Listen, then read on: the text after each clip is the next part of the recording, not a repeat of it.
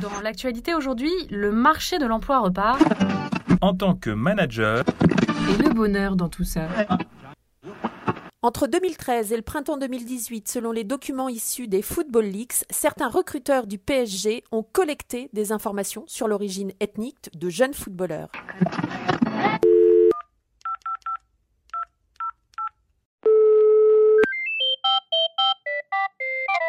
Service après-vente du manager, bonjour Bonjour. Je vous appelle parce que mon boss me demande de ficher les membres de mon équipe en fonction de leur origine ethnique. Est-ce que c'est bien légal ça? Vous pouvez m'aider? Alors un instant s'il vous plaît, ne quittez pas. Alors bonjour, je m'appelle Frédéric Brut, je suis avocat spécialisé en droit social au sein euh, du cabinet Racine. Alors c'est une excellente question. Euh, il est interdit euh, et il vous est interdit de collecter des informations personnelles sur les salariés, sauf s'ils sont d'accord, s'ils y consentent et dans le cadre d'une finalité dite légitime, c'est-à-dire un but euh, qui est défini. Par euh, exception, afin de respecter euh, le principe de non-discrimination, il est interdit de collecter des données à caractère personnel qui font apparaître les origines raciales ou ethniques d'un salarié, même avec son accord express. Ce principe est absolu. C'est un principe qui a été instauré par la loi du 6 janvier 1978, qui est une loi euh, connue sous le nom de la loi informatique et liberté. Et du coup, comment est-ce que je peux réagir à cette demande? Alors, en matière sociale, il vous est interdit de prendre en compte certains éléments inhérents à la personne du salarié pour arrêter une décision le concernant. C'est notamment le cas pour le recruter, pour fixer sa rémunération ou pour même euh, le sanctionner dans le cadre du déroulement de sa carrière. Ça, c'est un principe absolu qui est euh, posé par le Code du travail. Et dans le Code du travail, l'origine est le premier critère de la liste des discriminations qui est mentionnée. Il y a également l'ethnie, la nationalité ou la race ou la prétendue race du salarié. L'obligation de non-discrimination est directe et indirecte.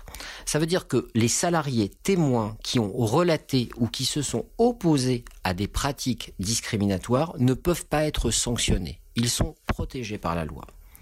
Vous êtes donc particulièrement bien fondé à refuser des à collecter des données dans une perspective que vous savez ou que vous soupçonnez discriminatoire. D'accord. Alors si j'ai répondu à la demande de mon manager, je risque quoi concrètement?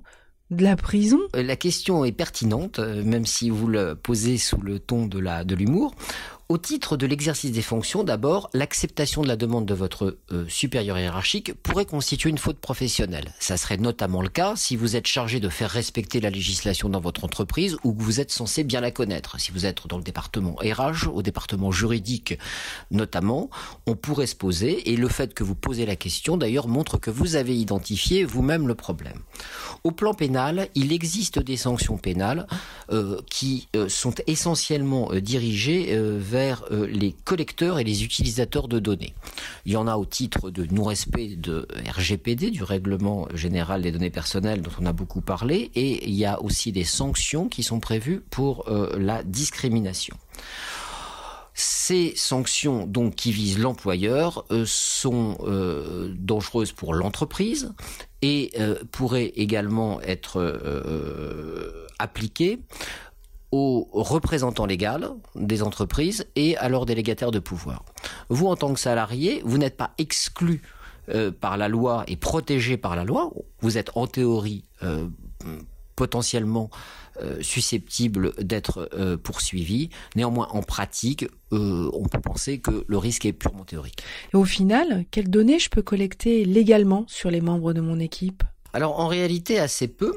Euh, les données qui peuvent être collectées, alors d'abord au moment du recrutement du salarié, il y en a un certain nombre hein, sur sa situation, euh, son âge, sa situation, son numéro de sécurité sociale, euh, un certain nombre de points aussi même sur des documents personnels euh, pour euh, ses ayants droit, pour la mutuelle ou en cas d'assurance assurance décès. Ce sont des données qui sont réservées au service des ressources humaines, c'est-à-dire au service qui traite au plan ressources humaines le salarié. En tant que euh, supérieur hiérarchique, les données euh, auxquelles vous avez accès concernent exclusivement les données nécessaires à euh, la réalisation des fonctions. Ça va être, par exemple, au cours des entretiens d'évaluation, les informations qui sont mentionnées, ça va être la rémunération, ça va être les objectifs, ça va être, le cas échéant, les bonus. Donc le nombre, ce sont les seules informations qu'en tant que supérieur hiérarchique, vous soyez susceptible de collecter et d'utiliser. Donc c'est assez peu en pratique. Service après-vente du manager vous remercie pour votre question. Vous pouvez maintenant raccrocher. Un podcast de cadre emploi.